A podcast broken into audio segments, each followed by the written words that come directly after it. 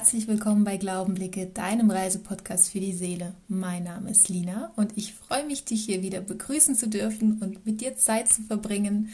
Da meine Human Design Folge aus letztem Jahr mit der lieben Maria so viel Anklang und Interesse geweckt hat, dachte ich mir schon lange, dass ich im Laufe der Zeit auf jeden Fall noch mehr Folgen zu diesem Thema aufnehmen möchte.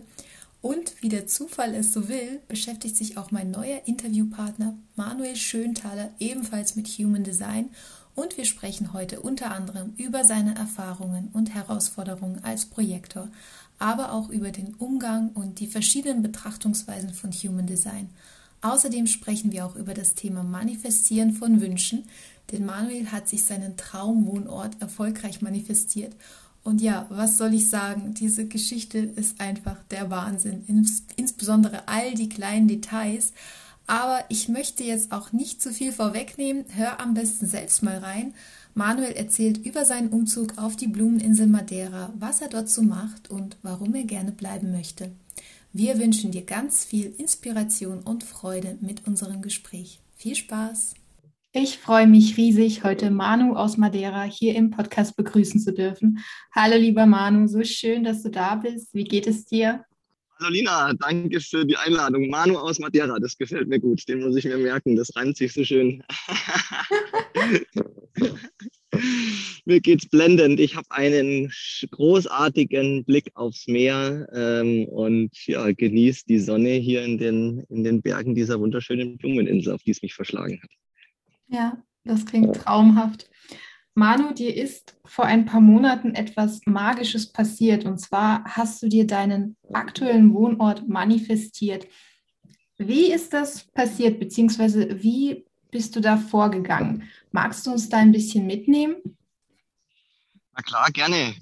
Ähm, Im Endeffekt ist mir das so passiert, wenn man so will. Also ich hatte das tatsächlich gar nicht mehr auf dem Schirm, als ich hier auf dieser Insel angekommen bin, äh, sondern ich hatte vor ein paar Tagen, wenigen Wochen auf Facebook eine äh, Erinnerung angezeigt bekommen, die mir eine Freundin von mir dann auch nochmal geschickt hat. Äh, spannenderweise, äh, sonst hätte ich sie, glaube ich, sogar übersehen. Und ähm, äh, das ist eine Kollegin, mit der habe ich zusammen eine Coaching-Weiterbildung gemacht und wir haben Retreats veranstaltet und vor einem Jahr haben wir in München in meiner alten Wohnung im wunderschönen Westend. Das ist da für die Nicht-Münchner oberhalb von der Theresienwiese, wo sonst, wenn nicht gerade Corona ist, immer das Oktoberfest stattfindet. Und äh, da haben wir uns hingesetzt und äh, eine Visionsarbeit gemacht, nachdem wir so ein bisschen ja einen Ausblick uns gestalten wollten, wie sich unsere Retreat-Reihe weiterentwickelt meine mich auch erinnern zu können, dass da von äh, Lockdown und äh, Pandemiesituation auch noch gar nicht so wirklich was spürbar war. Und ähm, ja, wir haben dann äh, kreative Methode angewandt. Wir haben einfach gemalt. Und irgendwie hatte ich Lust auf Buntstifte ähm, während meine Kollegin eher abstrakt gezeichnet hat mit so Wachsmalkreidestiften, habe ich aus welchen Gründen auch immer eine Insel gemalt. Ich hatte irgendwie so die Vision von einem Ort, an dem Menschen, einschließlich mir, ähm, ja, zurück, sich zurückziehen können, zur Ruhe kommen können, sich wieder mit sich selbst verbinden können. Und irgendwie war das, ist da eine Insel dabei rausgekommen. Die habe ich dann super detailliert äh, gezeichnet mit den Buntstiften. Und ähm, da kam auch alles vor auf dieser Insel. Also da kam ein Fluss, ein wilder Fluss vor, da kamen Berge vor. Logischerweise um die Insel herum kommt das Meer an. Um, ähm, dann gab es einen schönen Wald mit einer Hütte, wo man sich zurückziehen kann, wo man äh, einerseits alleine sein kann, aber auch mit Menschen gemeinsam was tun kann. Da gab es dann Strand und es gab sogar eine Nachbarinsel, die ich als Love Island eingezeichnet hatte, warum auch immer, eine reine äh, Sandinsel mit lauter Herzchen, mit der man mit dem Boot übersetzen kann. Und ja, irgendwie, als ich diese Erinnerung dann bekommen habe, habe ich mir gedacht, wie krass, ich bin jetzt auf einmal genau auf dieser Insel. Ja, so schön und ja, einfach Wahnsinn, wie man, wie schnell das dann gehen kann und dass du das auch wahrscheinlich schon unterbewusst ein bisschen verdrängt oder vergessen hast und dann warst du schon auf Madeira und hast dich plötzlich daran erinnert, ach halt mal, das deckt sich ja total mit meiner Manifestation vor ein paar Monaten. Ja. Also ich habe das, hab das, überhaupt nicht mehr auf dem Schirm gehabt. Tatsächlich, also ich kann mich sogar noch gut erinnern, als ich die Insel gemalt habe, habe ich mir hinterher noch gedacht, ähm, so, ja, ist ja eh voll unrealistisch, was soll nicht auf der Insel und was soll das überhaupt für eine Insel sein? Und habe das halt wieder zu meinen anderen Sachen halt irgendwie gelegt. Und auf einmal gucke ich mir dieses Bild von dieser Insel an, schaue mir die Form von dieser Insel an, schaue mir an, was es hier alles gibt, sehe, dass es die Nachbarinsel sogar auch gibt, das ist Porto Santo. Und habe echt erst mal gedacht, wie krass ist das denn? Ich habe es wirklich auch nicht mehr auf dem Schirm gehabt. wow. Ja, da sieht man eben, ja, was für eine Kraft unsere eigenen Wünsche haben, ja, was für eine eigene, was für eine Schöpferkraft auch so dahinter steckt, wenn man sich eben auch solche Möglichkeiten öffnet und da ja mit offenem Herzen anfängt zu wünschen. Genau. Was hast du vorher in Deutschland beruflich gemacht? Ich, hab, äh, ich arbeite jetzt seit zwei Jahren als äh, Coach und Trainer beziehungsweise als psychologischer Berater. Nebenbei bin ich auch noch als äh, freier Autor für ein Presseportal tätig, wo ich einen eigenen Podcast auch beisteuere beziehungsweise verschiedene Experteninterviews führe. Und äh, zuvor, äh, bevor dieser Wechsel so in diese Persönlichkeitsentwicklungsschiene kam, habe ich tatsächlich 15 Jahre im IT-Vertrieb gearbeitet, habe da Software und äh, Dienstleistungen verkauft, äh, zuletzt ähm, Hacker-Trainings. Ja, und jetzt im Vergleich zu deinem Leben in Deutschland, wie sieht dein Alltag auf Madeira jetzt aus? Womit verbringst du deine Zeit? Also meine Zeit verbringe ich äh, im Moment ganz ähm, krass gesagt, eigentlich damit äh, offline in den Bergen in meiner Hütte zu sitzen und mich mehr auf mich zu fokussieren, weil ich festgestellt habe, dass wahnsinnig viel Zeit bei mir auch durch die ganzen sozialen Medien verloren geht, wo ich zuletzt auch gemerkt habe, da möchte ich mich weniger, möchte ich weniger Zeit verbringen, weil einerseits ist ja, wenn man selbstständig ist, natürlich immer die Sache, wie, wie gewinnt man Kunden, wie wird man sichtbar, wie äh, kann man Aufmerksamkeit generieren für das, was man tut. Auf der anderen Seite merke ich halt auch, wie dadurch äh, sehr viel Quality Time oder Zeit für mich selber einfach dann nicht vorhanden ist. Man tut zwar irgendwie was und ähm, fühlt sich aber dann oftmals irgendwie auch so getrieben.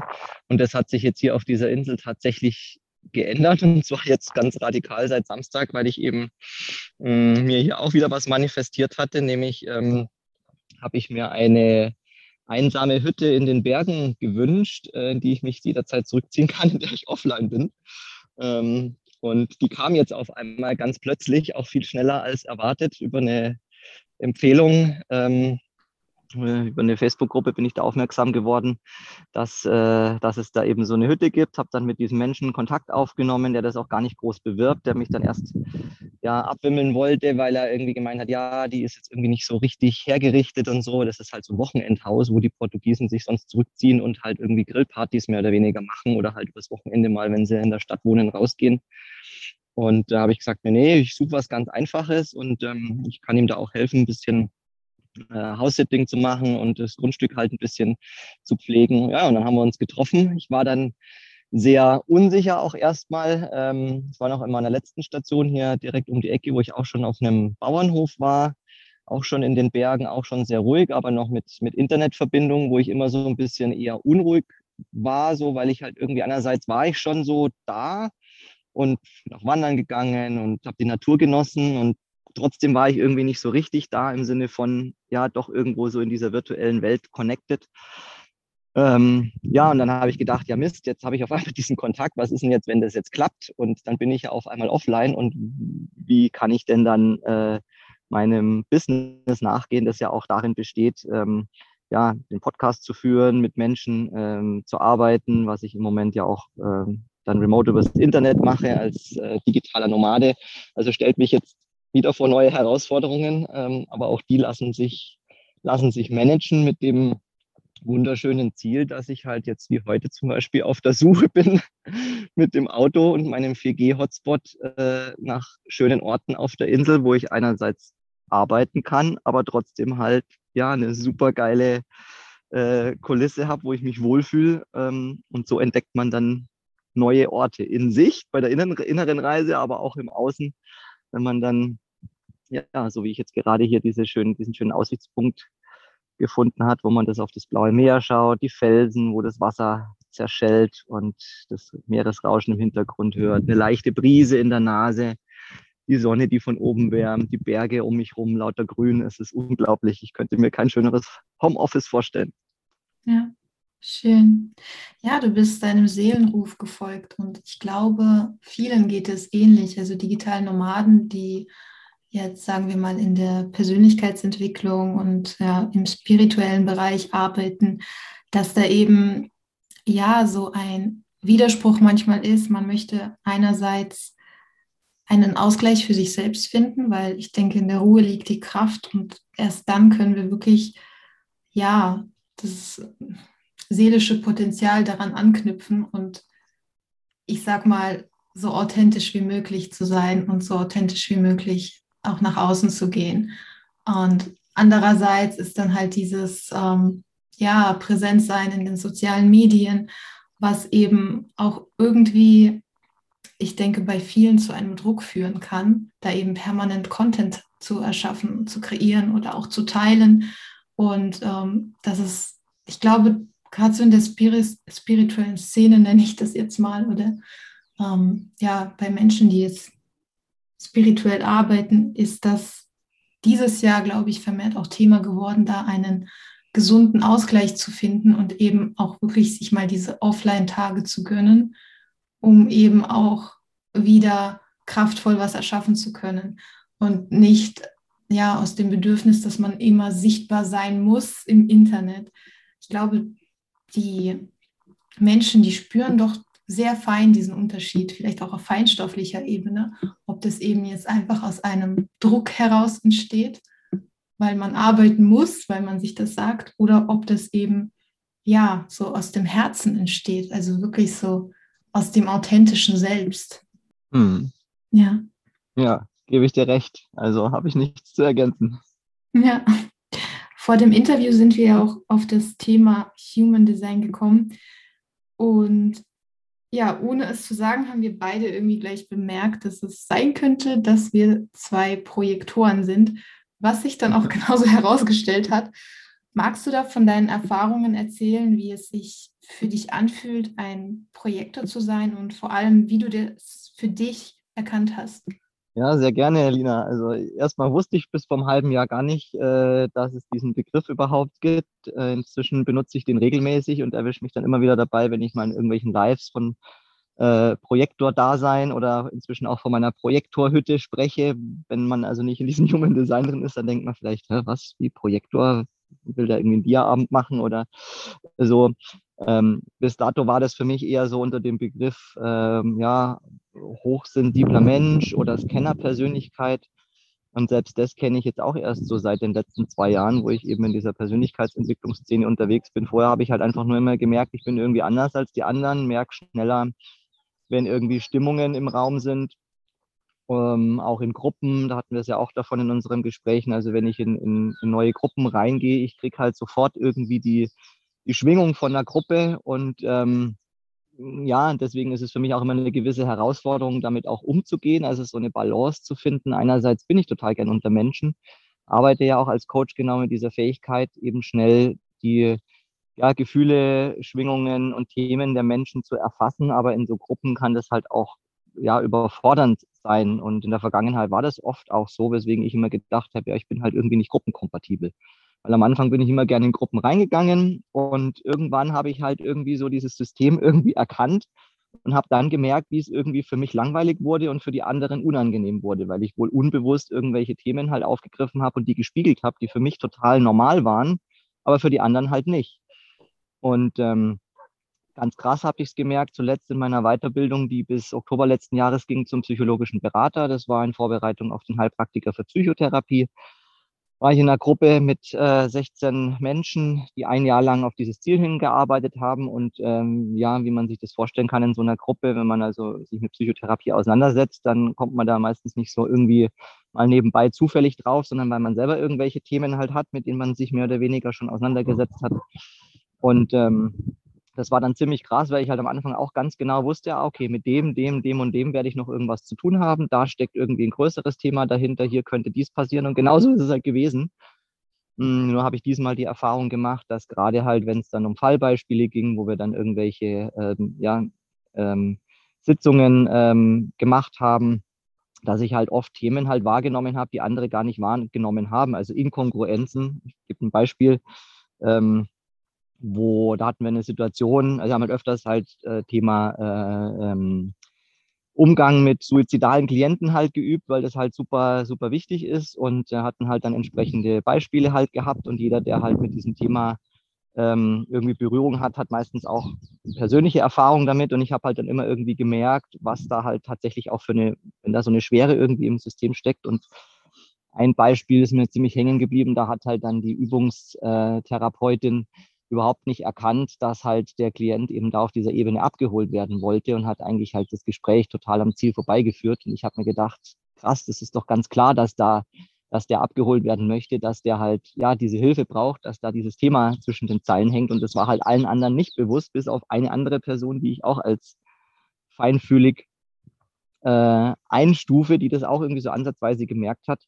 Ähm, meine Erfahrung zeigt aber halt auch, dass man im Laufe des Lebens, mh, hm, dass Menschen mit dieser Fähigkeit auch gelernt haben, sich täuschen zu lassen und manchmal ihrem eigenen Gefühl nicht trauen. Und das war bei mir letztlich dann auch so. Und da kommt dann Human Design ins Spiel, das ich letztes Jahr über meinen ersten Podcast äh, Gast tatsächlich äh, kennengelernt habe, äh, der bei mir zum Thema äh, Depression, Suizidalität auch tatsächlich gesprochen hat, ähm, in seiner Geschichte, wie er damit umgegangen ist. Und später dann, ähm, ein paar Folgen später, kam das Thema dann nochmal, wo wir es auch von Vielbegabung hatten. Und irgendwie habe ich gedacht, okay, Human Design muss ich mir jetzt wohl mal irgendwie anschauen. Und da kam dann raus, dass ich eben ein Projektor bin. Ähm, hm, konnte ich erstmal gar nicht so viel anfangen damit, bis ich dann eben, bis mir jemand gesagt hat, was es damit auf sich hat. Und das scheint eben halt genau diese Fähigkeit irgendwie zu sein, in stark in Resonanz mit solchen Themen zu gehen und dass halt oft Menschen auch dann ihre Themen halt auf mich projizieren. Das heißt, ähm, ich halt dann spüre, äh, was da los ist, aber der andere das oft unbewusst tut. Das heißt, vielleicht gar nicht so genau merkt, was da eigentlich los ist.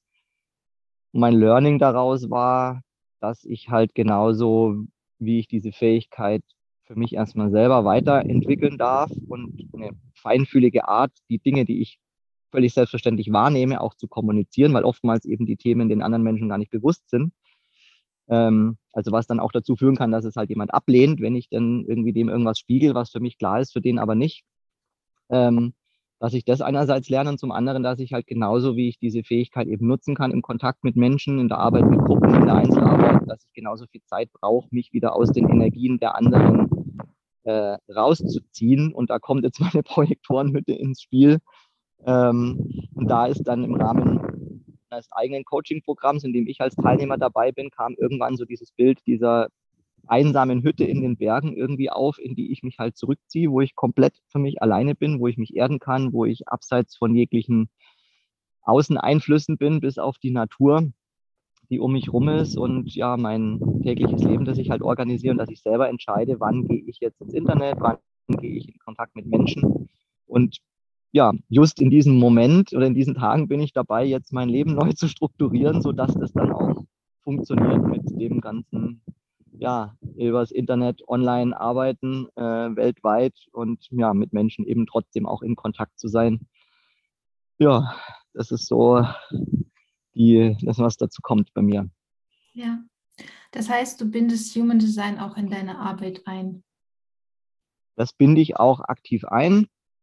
Bei mir kann man jetzt keine, also ich mache jetzt keine, kein Human Design Deep Dive, sondern für mich ist es so ein ähm, oberflächliches Erstqualifikationsinstrument, und eigentlich brauche ich das mehr für die Menschen, die sich von mir coachen lassen, damit die auch dann irgendwie schwarz auf weiß etwas haben, wo dann draufsteht, ich bin jetzt ein, was weiß ich, Manifestor in der 3-5er-Linie mit äh, Milzautorität, dass ich dem dann was sagen kann, was das bedeutet. Ähm, weil ich spüre ja sowieso, was derjenige für Themen hat. Das heißt, was dessen Energie ist, wo er sein größtes Potenzial hat, aber auch wo er seine Blockaden hat. Für Menschen ist es halt nur schwierig, gerade wenn man sehr im Verstand ist und wenig aufs Gefühl vertraut, ähm, ja, dann sucht man eben halt auch nach Erklärungen, Begründungen, Modellen, Dingen, die man irgendwie greifen kann, Dinge, die irgendwo erforscht sind. Ähm, Und da nutze ich eben das Human Design, um ja mit dieser Basis sozusagen erstens mein eigenes, meine eigene Einschätzung zu qualifizieren sozusagen und zum anderen auch meinem Klienten was in die Hand zu geben, wo er dann eben halt ja sich weiter einlesen kann. Ähm, und ja, das ist für mich halt meistens auch ganz gut, weil wenn ich jetzt zum Beispiel weiß, ich habe jetzt halt, einen, nehmen wir das Beispiel Manifestor mit einer 3-5er-Linie, ich bin selber auch eine 3-5er-Linie, die 3 steht für muss halt alles ausprobieren und die fünf habe ich so gespeichert vor dem Hintergrund, ähm, die, eigene, die eigene Größe entdecken oder leben. Und wenn ich jetzt halt einen Klienten habe, der halt äh, ein Manifestor ist, mit der, auch mit der 3-5er-Linie, dann weiß ich halt, der ist super stark im Umsetzen, der muss aber halt auch genau wie ich alles selber ausprobieren. Das heißt, wenn ich dem sage als Projektor, was ich oft kann, so, du schau mal, links rum ist vielleicht jetzt nicht so der gute Weg, geh doch mal lieber rechts rum. Der muss halt trotzdem lieber erstmal links gehen und selber rausfinden, dass es für ihn nichts ist bevor er dann doch den anderen Weg geht, wenn er selber drauf gekommen ist. Also ich kann dann mit diesen Effekten, die dadurch auftreten, kann ich dann besser, die kann ich besser bewusst machen. Ja, total spannend. Und jetzt aus männlicher Sichtweise, glaubst du, dass es für Männer schwerer oder sagen wir mal herausfordernder ist, sich dem Projektorsein zu öffnen oder es liebevoll anzunehmen? Hm, ich kann jetzt nicht für alle Männer sprechen, ich kann jetzt nur für mich sprechen und diejenigen, die ich kennengelernt habe. Ähm, grundsätzlich würde ich sagen, wenn ich jetzt mal eher dieses Label Feinfühligkeit, Hochsensibilität nehme, dann glaube ich schon, dass das schwierig, schwieriger als Mann ist, das erstmal anzunehmen, weil das halt einfach, ich meine, das, äh, das Männerbild in der Gesellschaft ist halt immer noch irgendwie der ähm, der muskelbepackte, starke Zwei-Meter-Hühne, der keinen Schmerz kennt. Und ähm, so sind halt auch viele Männer halt aufgewachsen. Ähm, gleichzeitig bin ich halt selber eine super weiche, sensible Seele, die ganz viel Liebe braucht und äh, ja, oftmals trotzdem halt durch die Prägung auch Schwierigkeiten hat, dann halt so Schwäche zu zeigen. Und ähm, als Projektor, wenn man halt dann ganz bewusst auch jetzt durch meine Arbeit in, in Resonanz mit anderen Menschen geht, ich, da kommen halt immer Themen hoch, da kommen immer Trigger hoch, da kommt immer Schmerz hoch, da kommen immer irgendwelche Sachen, die am Schluss bei mir landen. Das heißt, es erfordert eine wahnsinnige, ein wahnsinnig, gar wahnsinnig hohes Bewusstsein für mhm. mich selber. Das heißt, meine eigenen Themen zu kennen, wissen, wo geht jetzt mit mir was in Resonanz, was bei mir noch irgendwie arbeitet was sind jetzt Themen von, von den Menschen gegenüber, um da einfach eine Abgrenzung zu machen. Und manchmal ist es halt nicht so trennscharf oder dauert eine Weile. Und da glaube ich schon, dass es ja vielleicht für Männer ein Stückchen schwieriger ist, da reinzufinden. Grundsätzlich glaube ich aber, dass es für jeden Menschen, der da einfach bisher unbewusst mit diesen Fähigkeiten gelebt hat, ähm, ja, eine wahnsinnig große Chance bedeutet, sich darüber bewusst zu sein und sich dann diesen Raum geben zu können, weil bei mir war es halt auch so ein Thema, das bei mir halt dann äh, da durchgekommen ist, war halt, dass ich eben erstens rausgefunden habe, dass ich ein intuitiver Entscheider bin. Da bin ich total von abgekommen, weil ich dadurch, dass ich einen definierten Verstand habe, halt auch, und das, dann kommt meine Konditionierung ins Spiel, gelernt habe, äh, Entscheidungen im Verstand sind richtige oder bessere Entscheidungen, durfte ich erst mal wieder trainieren, mich auf meine Intuition zu verlassen, intuitive Entscheidungen zu treffen. Und so bin ich letztlich auch hier auf dieser Insel gelandet. Ähm, und gleichzeitig das Bedürfnis, dem Bedürfnis nachzugehen, dass ich halt immer wieder mich zurückziehen darf und ja, mich erden darf, um wieder in meine Energie zu finden. Denn ja, oftmals ging es mir halt andersrum, dass ich halt auch versucht habe, dann mitzumischen, äh, in dieser äh, Manifestor-Generator-Energie immer irgendwie umzusetzen, zu tun. Ich muss mich zeigen, ich muss dies und das und jenes. Habe mich dann gewundert, warum es mir halt jedes Mal, also jedes Mal regelmäßig die Füße wegzieht. Und da kommt dann die Schwäche wieder ins Spiel. Da sind, glaube ich, Frauen, jetzt wenn man mal so in Schubladen äh, denkt, vielleicht eher ein bisschen äh, offener, dann auch diese Schwäche sich einzugestehen und auch nach außen zu zeigen und zu sagen, okay, ich brauche jetzt halt Ruhe, wohingegen ein Mann vielleicht noch mal ein Stückchen länger strampelt in seinem Hamsterrad, auch wenn er merkt, dass es einem, ihm gerade nicht gut tut. Ja. Für alle, die sich ebenfalls gerne mit Human Design beschäftigen oder ja damit anfangen möchten, ähm, kannst du da was empfehlen, wie man da am ehesten einen Zugang findet? Also bei mir war es tatsächlich so, ich habe halt jemanden kennengelernt, der sich mit dem Thema beschäftigt. Ähm, da einfach mal so die ersten Informationen mir geben lassen. Ähm, also sprich, auch wenn ich jetzt in Coachings gehe oder in Kontakte gehe, dann biete ich das auch immer an und sage halt, hey, magst du denn nicht mal so eine, so eine Human Design Chart ähm, berechnen? Das kann man kostenlos im Internet machen. Ähm, da bekommt man dann, wenn man sich mit dem Thema noch nicht auseinandergesetzt hat, erstmal ein paar komische, kryptische Informationen, die sich aber dann mit der Zeit erschließen. Und ähm, dann gibt es natürlich Bücher dazu. Ich habe mir da dann eins gekauft von, ich glaube, Chetan Parkin heißt der, äh, Human Design, wo man sich mal so einlesen kann in diese, in diese Grundtypen, in die Energien, äh, die wichtigsten Informationen, die immer eben aus so einem Chart rauslesen kann. Und äh, ansonsten, wenn man da dann weiter einsteigen möchte, gibt es dann eben auch die Möglichkeit, sich da halt Readings geben zu lassen und äh, wirklich auch themenbezogen auf bestimmte Gebiete sich dann ja beraten zu lassen. Human Design, muss man sagen, wird jetzt im Moment, warum auch immer, ähm, in, in, aller Munde. Man könnte vielleicht auch sagen, wird ein bisschen gehypt. Da gibt es wie immer auch äh, welche, die da total dafür sind und andere, die sagen, oh Gott, brauche ich gar nicht. Warum jetzt auf einmal das? Es geht doch auch anders. Am Ende ist es eine Methode, es ist ein Tool, genauso wie, was ist ich, in der Psychologie gibt es auch zig verschiedene Therapiemethoden, die alle irgendwie ans Ziel führen, nur unterschiedliche Wege gehen. Also für mich ist es deswegen halt auch ein, ein Tool und ich kann nur sagen, es lohnt sich, da einfach mal mit zu befassen, dann zu gucken, okay, geht es mit einem in Resonanz oder nicht? Kann man da irgendwas rauslesen? Ich finde das Wesentliche oder das Wichtigste, was es mir geholfen hat und wie ich es auch in der Arbeit nutze, ist, um auseinander zu dividieren, was ist letztlich so diese Urprogrammierung eines Menschen. Also das ist ja das, was Human Design sagt, mit dieser Theorie, diesen Lehren, die da zusammenfließen in der, ähm, in diesem System. So, das ist das, wie du quasi, wie deine Grundeinstellung war, als du auf die Welt gekommen bist.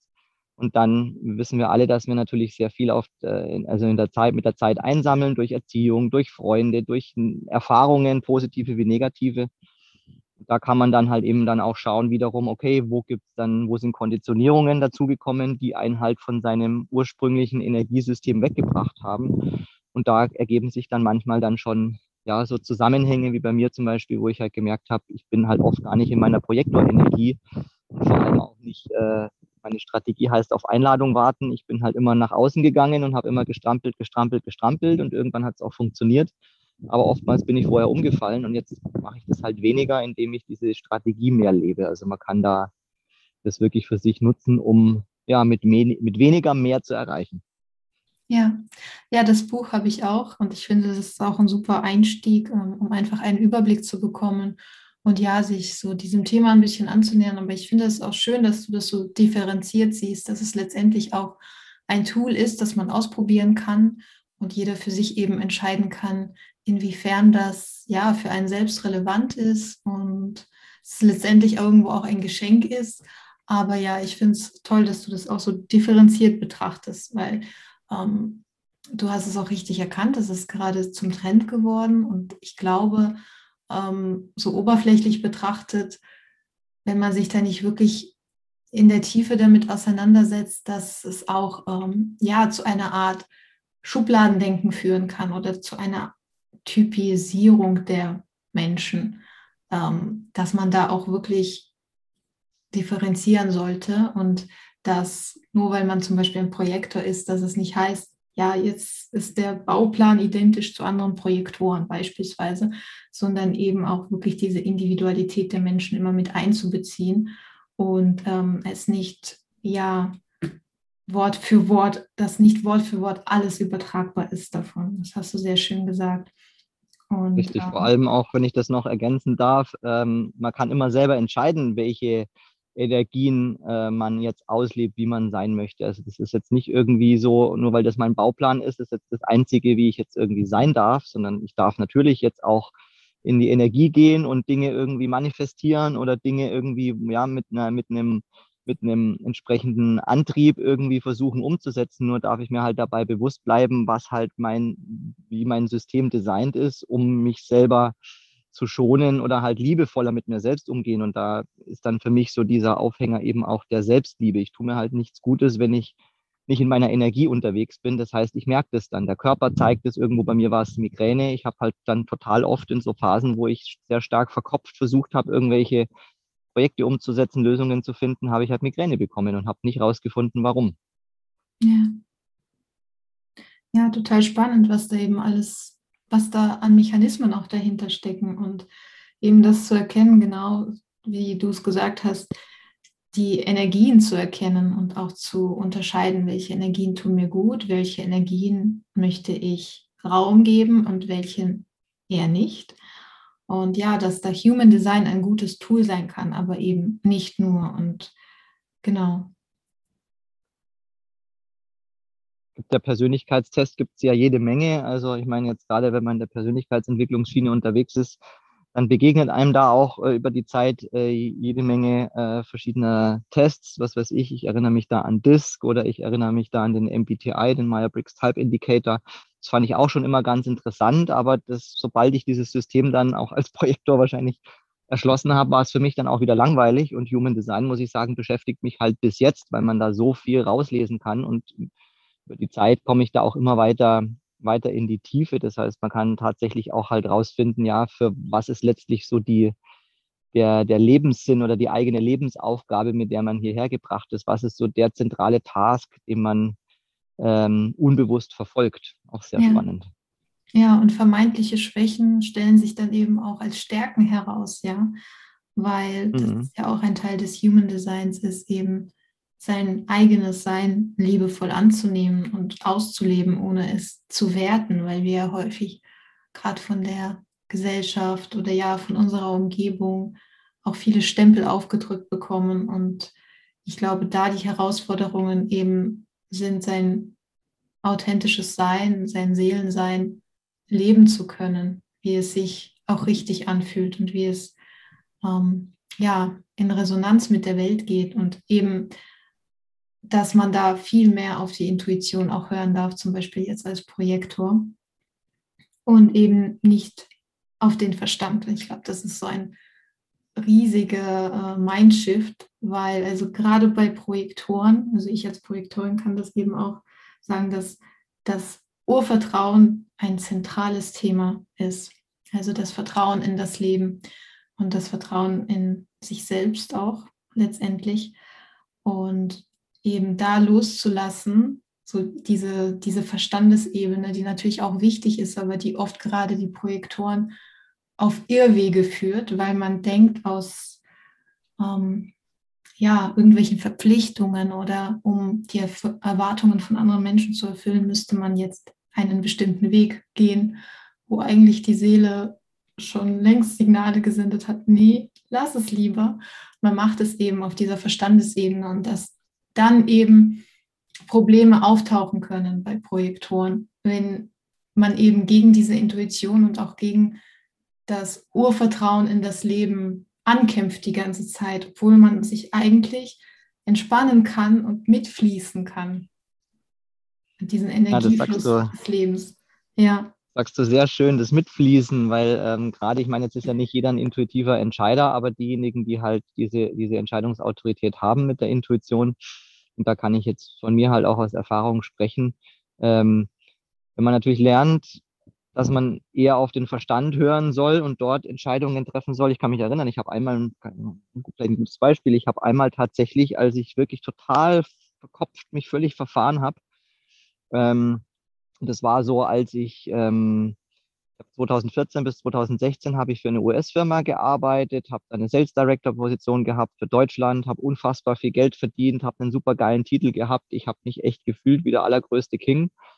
Ähm, und irgendwie ging das dann aber da nicht weiter, weil ich da halt auch Erfahrungen machen durfte zum Thema ähm, Geld und Macht. Ähm, und habe danach immer wieder versucht, eine ähnliche Position zu bekommen, weil ich halt irgendwie da schon das so auch Dinge irgendwie erfahren habe, die ich halt toll fand, nämlich selber was ausbau, aufbauen. Ich habe da das Gefühl gehabt, ich mache das irgendwie für mich selber, ich mache was eigenes, weil ich halt so komplett in der, in der Autonomie war, ganz wenig Vorgaben bekommen habe und halt auch super viel Geld verdient habe. Und irgendwie hat es dann aber nicht mehr geklappt. Und dann hatte ich irgendwie drei Jobs zur Auswahl, die ich alle irgendwie so semi-geil fand. Und ich konnte mich einfach nicht entscheiden, welchen ich davon jetzt nehmen soll, weil eigentlich wollte ich keinen davon. Im Ergebnis habe ich dann alle drei davon gemacht, nämlich der Reihe nach. Ich habe damals ähm, dann wirklich mir ein Excel-Sheet aufgesetzt, habe da reingeschrieben, irgendwie, okay, was spricht, also verschiedene Kategorien und verschiedene Punkte, die mir wichtig sind, habe das dann bewertet und habe dann echt total, heute muss ich echt drüber lachen, wenn ich das jetzt erzähle, habe dann wirklich nach diesem Excel-Sheet, nach dem Ergebnis, was da rauskam, entgegen meinem Bauchgefühl mich für einen Arbeitgeber entschieden und wirklich beim Anruf, ich werde das Gefühl nie vergessen, ich weiß noch ganz genau, ich war da in meiner Küche, in meiner alten Wohnung, habe da wirklich, ich musste mich überwinden, diesen Menschen anzurufen und dem zu sagen, ja, ich fange jetzt bei dir an, weil sich es überhaupt nicht richtig gefühlt, angefühlt hat. Aber das Papier, das, äh, die Tabelle hat aber dieses Ergebnis ausgespuckt. Und im Endeffekt, äh, ja, die Erfahrung war natürlich, wie soll es anderes sein? Äh, Satz mit X, das war nichts, ja. Es war halt, um rauszufinden, ja, stimmt, ähm, nee, das ist es nicht. Und dann habe ich halt die anderen zwei Arbeitgeber dann auch noch. Das war ja Nummer zwei und drei, habe ich gedacht, dann nimmst du halt den nächsten. War auch nichts. So, und nach einem Jahr, als ich die drei Arbeitgeber durch hatte, habe ich gemerkt, so, das irgendwie ist das, bin ich da nicht auf dem richtigen Weg und ähm, habe dann entschlossen, okay, ich weiß zwar nicht was und ich weiß nicht wie, weil ich überhaupt keine Ahnung hatte, womit ich mich selbstständig machen möchte.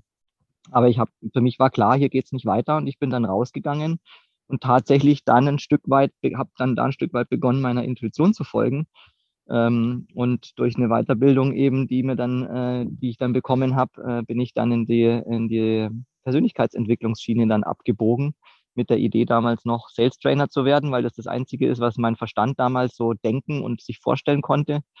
Und dann kam aber halt die Persönlichkeitsentwicklung, viele Sachen, die ich kennengelernt habe und ähm, die eben unter diesem Oberbegriff Coaching dann in diesem Programm liefen. Und auf einmal äh, haben sich Tore aufgetan, äh, unter anderem, dass ich nach Ende meiner Weiterbildung, das war wirklich das erste Mal, wo ich total krass in meiner Intuition war, wo einfach sonnenklar war, das steht jetzt an. Ich war am Ende meiner Weiterbildung, wusste ich, ich fliege jetzt nach Nepal ins Kloster. Ja, krass. Wann war das genau? Das war Anfang 2019, also vor ein bisschen über zwei Jahren. Ähm, hat mich diese, damals habe ich es innere Stimme genannt, ähm, es war einfach im Außen, sind viele Dinge, habe ich viele Dinge wahrgenommen, weil ich halt in dieser Zeit sehr viel an meinen Themen gearbeitet habe, deswegen gut auf mich gehört habe und alles wahrgenommen habe, also auf alles geachtet habe, was mir so begegnet und irgendwie war das dann wie so Puzzleteile, die ich einfach zusammenfügen musste und aus einem Spaß, wo ich mal irgendwann nebenbei gesagt habe, weil ich in einer Situation war, eine Lebenssituation, wo ich war eine Beziehung, die mich nicht glücklich gemacht hat, habe aber nicht verstanden, warum ich die führe oder warum ich mir so schwer tue, mich daraus zu lösen. Dann war diese, um, diese Umstellung eben, die letzten drei Jobs waren nichts und mit was will ich mich jetzt selbstständig machen. Also ich war eigentlich in einer Situation, wo vieles nicht klar war, aber irgendwie war klar, dass aus dem Spaß heraus habe ich dann gesagt, ja, Mai, wenn ich gar nicht mehr weiter weiß, dann gehe ich halt nach Nepal ins Kloster und letztlich bin ich, habe ich das tatsächlich dann gemacht innerhalb von zwei Wochen. Ähm, beziehungsweise innerhalb von einer Woche. Ich habe damals dann entschlossen, weil ich Geburtstag hatte, auch äh, Geld dafür einzusammeln. Sprich, liebe Leute, bevor ihr mir irgendwas äh, was Unnützes schenkt, äh, gebt mir, äh, zahlt mir was auf meinen, ähm, meinen Moneypool. Ich sammle für eine Reise äh, nach Nepal und eine Woche später bin ich dann im Flieger gesessen, kam dort drüben an, in einem Land, ja, wo völlig alles anders ist, andere Sprache, andere Kultur, schmutzig und äh, totales, also wirklich, es hat mich echt krass gechallenged, aber ich bin da angekommen und habe das Gefühl gehabt, ich bin jetzt bei mir angekommen. Ja. Wow, und wie lange warst du da im Kloster? Im Kloster war ich eine Woche. Ich habe damals, meine äh, Komfortzone hat damals noch nicht so viel zugelassen, wie es es jetzt seit diesem Jahr tut. Ähm, dafür war ich kurz entschlossen, das war ich, das war ich eigentlich schon immer. Und als da eben die Intuition dann Ja gesagt hat, war es ja auch klar, aber da hatte ich dann so eine äh, organisierte Reise gebucht, die auf dreieinhalb Wochen angelegt war, wo es also, wo man die Stadt Kathmandu angeschaut hat, Königsstädte. Eine Woche im Kloster war dann, wo ich komplett offline war und über den Buddhismus viel gelernt habe. Wirklich eine der besten Zeiten meines Lebens würde ich auch jederzeit wieder machen und auch viel länger. Und dann noch eine Woche Tracking im Himalaya, ähm, wo ich dann auch nochmal vieles nochmal festigen konnte. Vor allem das Thema On- und Offline war da auch schon äh, ein Thema. Weil ich nach der Woche Kloster habe ich gemerkt, ich saß dann zwei Stunden wie so ein Zombie vor meinem Smartphone und habe irgendwelche völlig unnützen Nachrichten irgendwie durchge durchgeklickt, weil ich das Gefühl hatte, ich muss das jetzt tun. Und hinterher habe ich mir gedacht, was für ein Schwachsinn. Da war jetzt nichts dabei, was ich jetzt die letzte Woche irgendwie gebraucht hätte und habe dann beschlossen, mein Handy auszulassen für die nächste Woche im Himalaya, was super schwierig war. Und zwar deswegen, weil du hast da einfach überall äh, Wi-Fi. Also in jeder, in jeder, äh, in jeder Hütte hast du da Empfang. Und spannenderweise hatte ich da zwei, haben mich da zwei Menschen begleitet, die genau meine zwei Pole wieder gespiegelt haben. Nämlich das eine war jemand, der sehr im, der sehr im Außen war, so äh, ihr ehemalige Businessfrau und eher so gehetzt. So im, sie hat schon, waren, da waren schon auch Sachen so mit Yoga und Spiritualität, die sie entdeckt hat, aber irgendwie habe ich so das Gefühl gehabt, sie muss immer die erste sein, die als nächstes auf der Hütte ist, um aller Welt von ihren Erlebnissen zu erzählen. Das auch ein Teil von mir widerspiegelt, nämlich dieses nach außen Erfahrungen teilen und jemand anderes, ein, ein junger Mann, Anfang 20, der hätte mein Sohn sein können, äh, der halt, glaube ich, sein Handy überhaupt nicht anhatte und ähm, mir so diese andere Seite gezeigt hat, von wegen Natur genießen, im Moment sein. Und wir kommen halt dann an, wenn wir ankommen. Und ja, ich war dann so dazwischen und habe mich aber dann eben an eher an diesem an diesem ruhigeren Offline-Thema irgendwie orientiert, muss aber gestehen, es war echt eine Herausforderung, dem zu widerstehen und statt jetzt ja im Internet meine Erfahrungen gleich live zu teilen, dann lieber meinen Journal in die Hand zu nehmen und meine Sachen reinzuschreiben oder halt ein Buch zu lesen. Ja, ja das glaube ich. Vor allem stelle ich mir gerade so das Bild vor Nepal, da denkt man wirklich an Kloster und Natur und dann hat man da einfach überall so gutes Wi-Fi. Genauso wie in Vietnam. Ich war 2012 in Vietnam und da war es zu dieser Zeit in Europa jetzt nicht gerade gang und gäbe, dass man überall Internet hat. Und in Vietnam war es wirklich, also kleinstes Café oder noch nicht mal Café, einfach ein Wohnzimmer, wo man dann so eine Suppenküche hingestellt hat, ne? so aller Streetfood halb offen und du hast bestes Internet gehabt, also wirklich. Und ja, dass da eben auch diese Herausforderung ist. Also früher war das gar keine Herausforderung, weil ähm, ich hatte ein Handy, das konnte nur verpixelte Bilder machen und von der gesamten Reise habe ich dementsprechend kaum Bilder. Aber ich kann sagen, es war trotzdem eine der schönsten Reisen meines Lebens, ähm, obwohl ich da nichts geteilt habe in dem Sinne, ja. Und nicht mal so viele Erinnerungsfotos für mich selbst habe, aber ähm, ja, dass man das gar nicht so braucht. Aber wenn ich das jetzt so jetzt vergleiche, dass das für mich natürlich auch eine riesige Herausforderung wäre, ähm, an so einem wunderschönen Ort zu sein und das nicht zu fotografieren und irgendwie nicht zu teilen. Aber ähm, ich finde, das hast du auch so schön erkannt und oder auch so schön beschrieben mit diesem, dass das Verhalten der anderen dir so aufgefallen ist und dass es doch auch unsere Zweifel oder unsere ähm, Gedanken auch spiegelt, ja, so dieses, ah, ich bin jetzt hier und ich teile das jetzt oder ich mache jetzt Yoga auf dem Berg hier und ich muss es teilen und ja, total spannend. Ja, absolut. Da fällt mir gerade eine Szene ein von einem Film. Ich kann mir leider den Titel nie merken, aber ähm, das ist ein, ein, Film, wo es auch wunderschöne Naturbilder irgendwie vorkommen. Da geht es irgendwie darum, dass, dass der Hauptdarsteller einen, äh, einen Fotografen irgendwie an den unmöglichsten Orten der Welt irgendwie sucht. Und ähm, dann hat dieser Fotograf, der wurde gespielt vom Penn, und der saß dann, den hat er dann tatsächlich irgendwo gefunden, irgendwo mitten in den Bergen und hat da irgendwie einen, einen Schneeleoparden vor der Linse gehabt. Äh, und er saß dann wirklich noch so vollgetrieben irgendwie neben dem völlig entspannten Fotografen und fragt ihn dann so, ja, wann drückt er denn jetzt auf den Auslöser, wenn er jetzt diesen Schneeleoparden irgendwie vor der Linse hat, weil das halt so ein außergewöhnlicher Moment ist. Und dann sagt er halt von wegen, ja, manchmal drückt er gar nicht auf den Auslöser. Und dieser Moment, dieser besondere, der besteht nur für jetzt. Und ähm, ja, das hilft ihm halt, diesen besonderen Moment nicht zu zerstören, sondern wirklich komplett damit connected zu bleiben. Und das spiegelt für mich genauso das wider, was du gerade beschreibst. Ja, ja, total schön.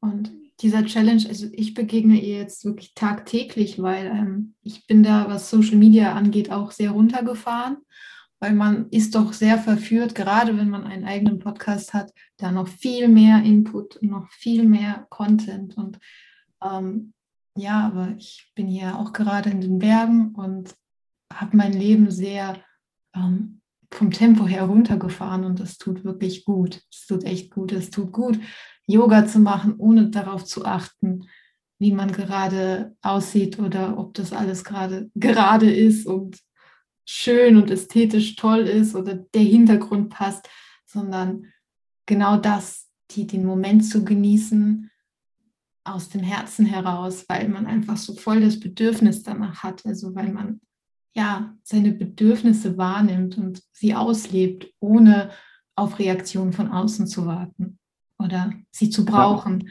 Und ich glaube, in diesen Momenten, da sammeln wir so viel Kraft und so viel, ja, jetzt ganz vielleicht kitschig formuliert, auch Weisheit irgendwo ähm, oder emotionale Intelligenz, um dann uns wieder mit den Menschen zu connecten, aber auf einer ganz anderen Ebene. Ja, also weg von diesem Vergleichen und Profilieren und was natürlich eben auch, ich sage es immer wieder, in der Spiritualität mir Spiritualität in Anführungszeichen ähm, aufgefallen ist, dass doch jetzt mit Corona ist es natürlich anders geworden, aber so vor Corona, dass viele so, ja, hast du denn schon, ähm, keine Ahnung, wie lange machst du schon Yoga und hast du dieses Retreat ausprobiert und hast du diesen Schweigekurs da gemacht im Schweigekloster und hast du ähm, diese neue Massage ausprobiert. Es war so, mir kam das so ein bisschen wie so ein Hinterherrennen. Ach so, ich bin nur spirituell, wenn ich all diese Punkte abhake oder wenn ich diese Erfahrungen mache. Und äh, ich habe das damals noch gar nicht für mich in Worte fassen können, aber das hat mich doch sehr gestört. Also, dass man so ein bisschen diese Erwartungshaltung, wenn man sich, wenn man sagt, man interessiert sich für Spiritualität, ähm, für Glauben, für, ich sag mal, feinstoffliche Erfahrungen, dass man gleich davon ausgeht, dass so viele dann erwarten, dass man dies und das schon gemacht hat. Ist ja auch gar nicht schlimm, aber ähm, ich habe da einfach auch so diese ich sag mal, irgendwo so dieses Ego rausgelesen oder rausgesehen und auch dieses sich doch sehr ins Vergleichen zu gehen und Competition aufzubauen, unterbewusst, ja, also alles unter dem Deckmantel von Spiritualität und habe dann auch für mich erfahren, das hat für mich zumindest 0,0 mit Spiritualität zu tun. Ähm, wenn man sich da selbst so einen Druck aufbaut. Klar, wenn es aus Liebe passiert und alles auf natürliche Art und Weise oder wie du es auch so schon so schön gesagt hast, im Flow, dann ist es ja alles schön und gut. Aber sobald es halt damit losgeht, dass wir meinen, wir müssen die Bedürfnisse anderer jetzt irgendwie damit stillen oder es zeigen, wie, wie weit man ist und das gerade egal in welchem Bereich, dann sollte man wirklich noch viel mehr nach innen schauen und noch viel öfter das weglegen und noch viel öfter offline gehen oder zumindest weniger online gehen. Ja. Du Ein Begriff, den ich da gelernt habe, ja. ja, wenn ich den noch kurz einkippen darf, der, äh, den hat äh, mir jemand mal gesagt, und zwar Spiritual Bypassing den ich da in diesem Zusammenhang gehört habe. Das passt jetzt nämlich hier ganz gut und darunter hat sie verstanden im Prinzip Menschen, die halt genau wie du es gerade beschrieben hast, halt von einem Yoga-Retreat ins nächste rennen und im Endeffekt aber mehr im Außen sind als bei sich selber oder halt dadurch meinen, so jetzt habe ich dies und jenes getan, jetzt bin ich erleuchtet. Ähm, das ist, hat, hat sie unter diesem Begriff Spiritual Bypassing beschrieben. Also das eine hat halt mit dem anderen nichts zu tun. Jetzt nur, weil ich jetzt irgendwie mehr oder weniger Yoga mache oder mehr oder weniger meditiere oder mehr oder weniger mich spirituell betrachte oder wie auch immer, heißt es nicht, dass ich es mehr oder weniger bin, sondern es hat tatsächlich was mit den mit der inneren Reife, mit den inneren Prozessen und auch der Fähigkeit, sich die eigenen Themen anzuschauen, zu tun, wohingegen es auf der anderen Seite ja auch dann sowas wie reflektierte Narzissten gibt. Also ich kann ein Narzisst sein, sehr im Außen sein und ständig irgendwie versuchen, da alles zu füllen, kann aber trotzdem reflektiert sein und habe halt im Prinzip diese Wunde. Also das hängt schon irgendwie so ein bisschen zusammen. Ja, absolut. Und ähm, ja, es ist einfach ein mega spannendes Thema, das Ganze, weil das ja auch sehr viel davon abhängt, ähm, ja, welche Erfahrungen man selbst gemacht hat. Und die werden dann ja auch einem gerade egal bei welchem Thema gespiegelt. Und ja, dass die Spiritualität eben auch kein exklusiver Kreis ist, sondern dass jeder von uns spirituell ist, ja. Ähm, dass mhm. das so lange Zeit äh, falsch wiedergegeben worden ist oder vielleicht auch falsch aufgenommen worden ist, dass es sich auf keinen Fall um etwas Exklusives handelt, wo man nur Zugang hat, wenn man bestimmte Kurse absolviert hat oder mit bestimmten Menschen in Kontakt gekommen ist, sondern dass der Kontakt vor allem in sich selbst beginnt, ja, wenn man Kontakt zu sich mhm. selbst aufnimmt, zu seinem wahren Selbst und dass das jeder Mensch Absolut. kann. Ja. Das ist eine Entscheidung, die bei jedem selbst beginnt, von innen heraus und natürlich, ich meine, ich kenne diese Gratwanderung, ich habe das ja vorher beschrieben, äh, diese Zeit in Nepal, da wo ich genau diese, diese zwei Pole irgendwie hatte, die so in mir wirken. Und ähm, das hat natürlich damit was zu tun, wie sehr bin ich auch mit mir selbst in Balance und das kann mal mehr, mal weniger sein. Und das kann sich auch weiterentwickeln mit der Zeit. Und ich glaube, das Wichtigste dabei ist, ist there, there is no right or wrong. Es gibt kein richtig oder falsch. Es ist nicht irgendwie, wenn ich jetzt das mache und so bin, dann bin ich richtiger oder besser als anders. Und das ist aber halt oftmals, was halt im Außen auch so passiert ist. Und das sehen wir ja gerade auch in unserer aktuellen gesellschaftlichen Situation. Da wird es ja auch total gespiegelt und getriggert ähm, und äh, ist Anlass für ja, Spaltung im Land und unter den Menschen, äh, ob ich jetzt irgendwie mehr oder weniger Maske trage oder mich halt an bestimmte Regeln halte und so weiter, dann kommt es gleich in die Schublade. Wir Menschen sind so gemacht, dass wir das brauchen. Wir suchen immer nach diesem, nach diesem richtigen Pfad und nach dem, ähm, ja, nach dieser, nach dieser Autorität oder nach diesem Weg, der, den irgendjemand irgendwie als richtig beschreibt, aber letztlich sieht dieser, gibt diesen einen Weg nicht. Den darf jeder für sich selber finden. Und für jeden ist es ein, ist es ein, ein anderer Weg und es, es, es, muss gar nicht irgendwie für alle der gleiche sein. Stell dir mal vor, wie langweilig wäre das, wenn alle den gleichen Weg laufen. Ich stelle mir da so einen vollen Pfad vor, wo ich irgendwie überhaupt nicht mehr denken muss, sondern irgendwie nur noch wie die Lemminge irgendwie hinterherlaufe und irgendwann fallen wir vielleicht von der Klippe oder auch nicht. Das ist ja Unsinn. Also wenn es für den einen, die einen gehen halt gerne, was weiß ich, die fahren gerne mit dem Auto äh, auf den Gipfel hoch und essen da ein Eis im Kiosk und machen ein paar schöne Fotos und fahren wieder runter.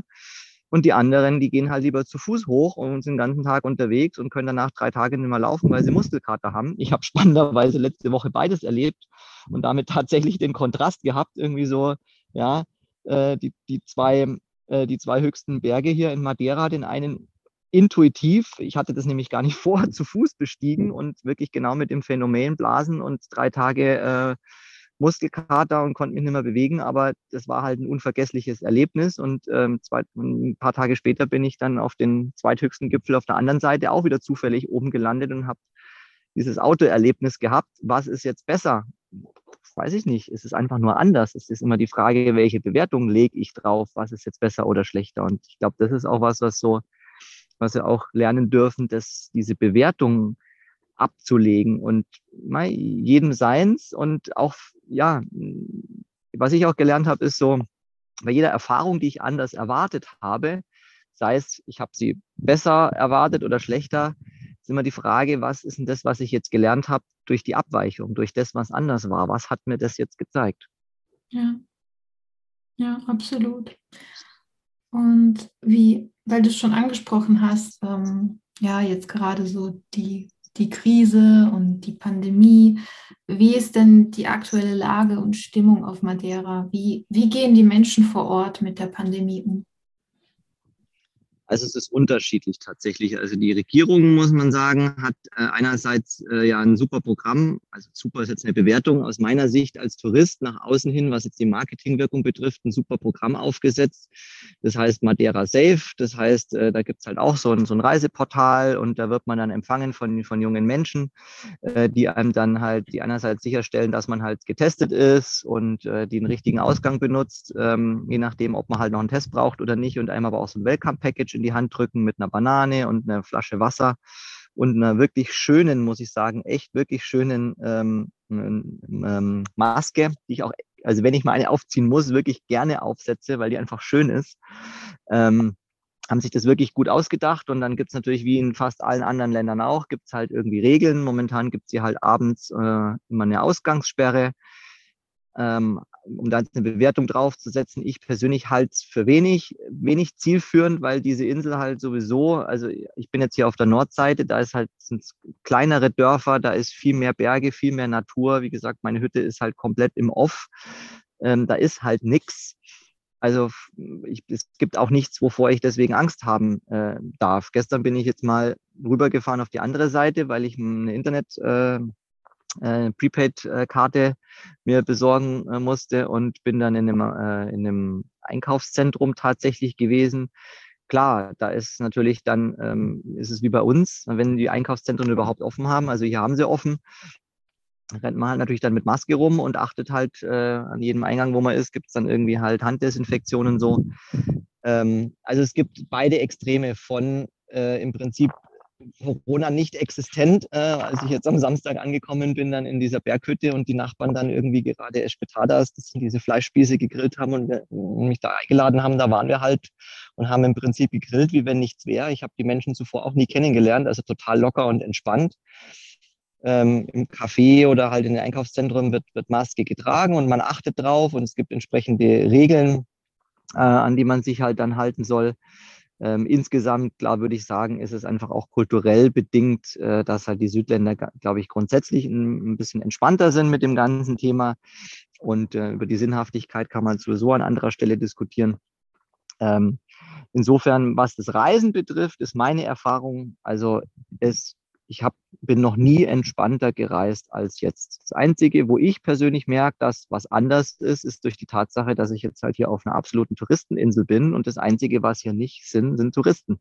Mhm. Ähm, also es ist, ist halt einfach nichts los und tatsächlich und halt dann, wenn man halt tendenziell jetzt mal schön essen geht, nämlich am Abend kann man halt nicht schön essen gehen, weil er halt alles zu hat. Das heißt, diejenigen, die drunter leiden, sind, sind die Locals, sind die Einheimischen es ist viel Landwirtschaft, das läuft alles weiter wie bisher, da merkst du im Prinzip keinen Unterschied.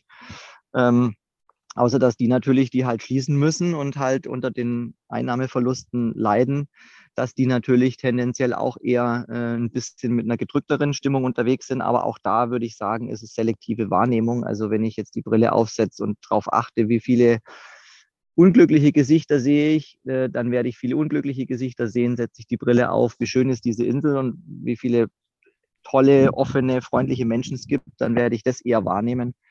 Also ich glaube, eine objektive, eine objektive Aussage dazu ist, ist fast nicht zu treffen. Aber wenn es wenn ich eine Empfehlung, eine persönliche Empfehlung, das ist jetzt wirklich aus meinem Erfahrungshintergrund, es gibt keine bessere Zeit als zu reisen wie jetzt im Moment, auch wenn es immer heißt, es ist alles zu und man darf nichts und man muss testen und so weiter. Der Vorteil ist, äh, du bist, also es ist nichts los. Also selbst im Flieger, wo ich von Lissabon hier rüber geflogen bin, ich meine, das Flugzeug war zu 20 Prozent ausgelastet. Selbst wenn ich keine Maske getragen hätte, da wäre niemand bei mir irgendwie jetzt in, in Reichweite gewesen, mit dem den ich irgendwie hätte anstecken können äh, oder der mich hätte anstecken können. Ähm, also es ist, was das betrifft, wirklich super entspannt. Und wenn man natürlich wie hier auf der Insel halt eh irgendwo im Grünen ist, in den Bergen beim Wandern, da trifft sowieso keine Menschenseele. Also da weiß ich auch nicht genau, was da irgendwie Ausgangssperren dann noch dran ändern sollen. Ja, dass man teilweise ja auch viel besser Abstand halten kann als in Deutschland. Und ja, dass es jeder auch für sich persönlich abwägen kann und ähm, ja, da eben auch offen an die Sache rangehen und nicht per se das Reisen gerade zu verteufeln, da es ja wirklich viele Gegenden gibt, wo, so wie bei dir jetzt auf Madeira, wo man wirklich ja auch sehr abgeschieden sein kann und gerade jetzt die Natur unberührt und ja entspannt erleben kann. Ja, sehr schön. Und zum Schluss stelle ich meinen Gästen immer eine Frage und zwar, wann war dein persönlicher Glaubenblick, also dieser Moment, dieser Augenblick, der für dich alles verändert hat? Gab es ihn oder waren es sogar mehrere? Jetzt gerade mal überlegen, ob es wirklich den einen gab. Ähm, ich glaube, es sind, es sind mehrere. Wenn ich an den allerersten Glaubenblick denke, wo sich für mich alles verändert hat, dann darf ich tatsächlich in meiner Historie 21 Jahre ähm, beziehungsweise 22 Jahre zurückgehen. Das war nämlich, als meine Tochter auf die Welt kam.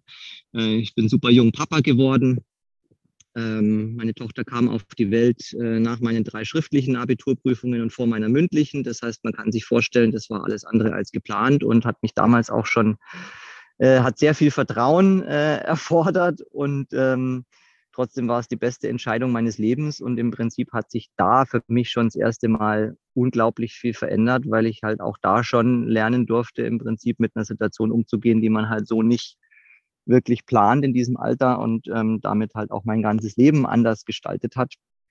Das hat sich dann später immer wieder fortgesetzt, äh, als es dann halt immer wieder Momente gab, als so diese alte Welt, sage ich jetzt mal, in Frage gestellt wurde und dann neue Entscheidungen anstanden. Äh, da steckt vielleicht auch so ein bisschen diese Heldenreise als Geschichte dahinter.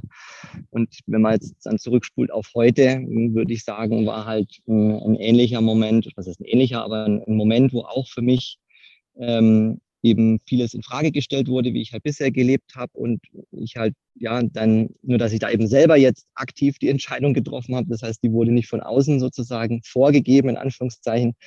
Ähm, war dann, als ich mich entschieden hatte, jetzt diese Reise anzutreten, denn ich bin ja bereits seit 3. Januar unterwegs. Das heißt äh, jetzt seit über drei Monaten mit Open End ähm, und sowas hatte ich bisher halt auch noch nicht erlebt, diesen, ja, so einen Ruf zu bekommen, jetzt in einer Zeit, wo ja alles im Außen sehr reguliert ist und ähm, sehr viel ja getriggert wird, auch Ängste und ja, das ja doch irgendwie eine, eine große Auswirkung auf unser Denken und auf unsere, wie wir uns organisieren hat. Dann hätte ich mich jetzt auch entscheiden können, einfach dann da zu bleiben, wo ich jetzt halt vorher war, ähm, als ich bei meinen Eltern gewohnt hatte und da mir jeden Abend halt die neuesten Inzidenzzahlen auf der Tag in der Tagesschau anzugucken und ähm, mir sagen zu lassen, was ich gerade nicht tun darf, weil es so gefährlich ist. Oder ich treffe halt eine Entscheidung für mich, was möchte ich denn wirklich tun? Und das war halt eine andere Entscheidung, die mich dann nach Portugal geführt hat, wo ich seitdem ja wundervolle Herzensmenschen äh, kennengelernt habe, wo ich wundervolle Natur äh, kennengelernt habe, wo ich mit meinen Händen, mit meinem Geist ähm, Dinge schaffen durfte und ja, gleichzeitig halt auch mich dem Unbekannten öffne. Ähm, Menschen, die ich jetzt treffe, den sage ich tatsächlich, wenn mich jemand fragt, ja, und was hast du jetzt so vor als nächstes? Was ist dein Plan? Dann sage ich, äh, mein Plan ist es, keinen Plan zu haben. Ja, das ist eine gute Antwort. Ja, voll schön. Und wie, wie alt ist jetzt deine Tochter? Meine Tochter, die ist noch 21, wird jetzt dann 22. Wow, Wahnsinn. das hätte ich niemals gedacht, dass du ja schon so eine erwachsene Tochter hast. Und Wahnsinn. Du siehst auf jeden Fall viel jünger aus. Danke. Wirklich, ich habe gedacht, ja, wo du schon bei ähm, Nepal erzählt hast, der könnte dein Sohn sein. Ich so, hm? Okay, okay. Wahnsinn. Cool. Ja, das sieht man eben. Wenn man seinem Seelenruf folgt, dann bleibt man nicht nur in der Seele jung, sondern auch ähm, optisch. so ist es. ja. Manu, vielen lieben Dank für dieses wundervolle Gespräch, was ja auch so sehr in die Tiefe gegangen ist. Danke dir dafür und natürlich auch, dass du deine Geschichte und deine deine eigenen kleinen Wunder hier mit uns geteilt hast. Dankeschön. Liebe Lina, ich danke dir für die Einladung und äh, finde es total schön, dass du so ein wundervolles Format hast, so eine wundervolle Plattform, wo du Menschen einlädst, als Projektorin ihre Geschichte zu erzählen, ihre Glaubenblicke zu teilen. Denn äh, wer könnte das besser beurteilen als ich selber als Projektor? Das ist genau letztlich eines der Dinge, die wir so schön machen, nämlich diese Plattform, diese Einladung auszusprechen. In dem Fall sind wir beide Projektoren, wir haben uns gegenseitig eingeladen sozusagen. Und äh, ja, das ist einfach schön, was da für ein Raum entsteht. Ja, ich finde es auch super schön und immer wieder magisch. Und eben, ja, da kann ich auch wieder nur sagen, wenn man dem Flow des Lebens vertraut, dem Fluss des Lebens, sich einfach wirklich mal treiben zu lassen und zu vertrauen und sein Bestes zu geben. Sein Bestes in dem, was eben in Resonanz mit der eigenen Seele geht und wo man spürt, ja, das ist es. Und ja, so ja, ähnlich wie dein eigener Podcast, just fucking do it, ne? Ich wollte gerade sagen, genau. Und am Ende ist es halt einfach, äh, bleibt halt die Entscheidung dann, es auch zu tun. genau, just fucking do it. genau. Also Manu, Dankeschön nochmal und bis ganz bald. Wir hoffen sehr, dass dir dieses Interview gefallen hat und du vielleicht was für dich daraus mitnehmen konntest oder wir dein Interesse für Human Design geweckt haben. Vielleicht beschäftigst du dich sogar selbst schon damit. Welche Erfahrungen hast du bisher mit Human Design gemacht? Und hat sich vielleicht mit Hilfe von Human Design sogar ein neuer Wohnort herauskristallisiert? Schreib mir gerne deine Gedanken dazu. Du findest mich auf @glaubenblicke auf Instagram.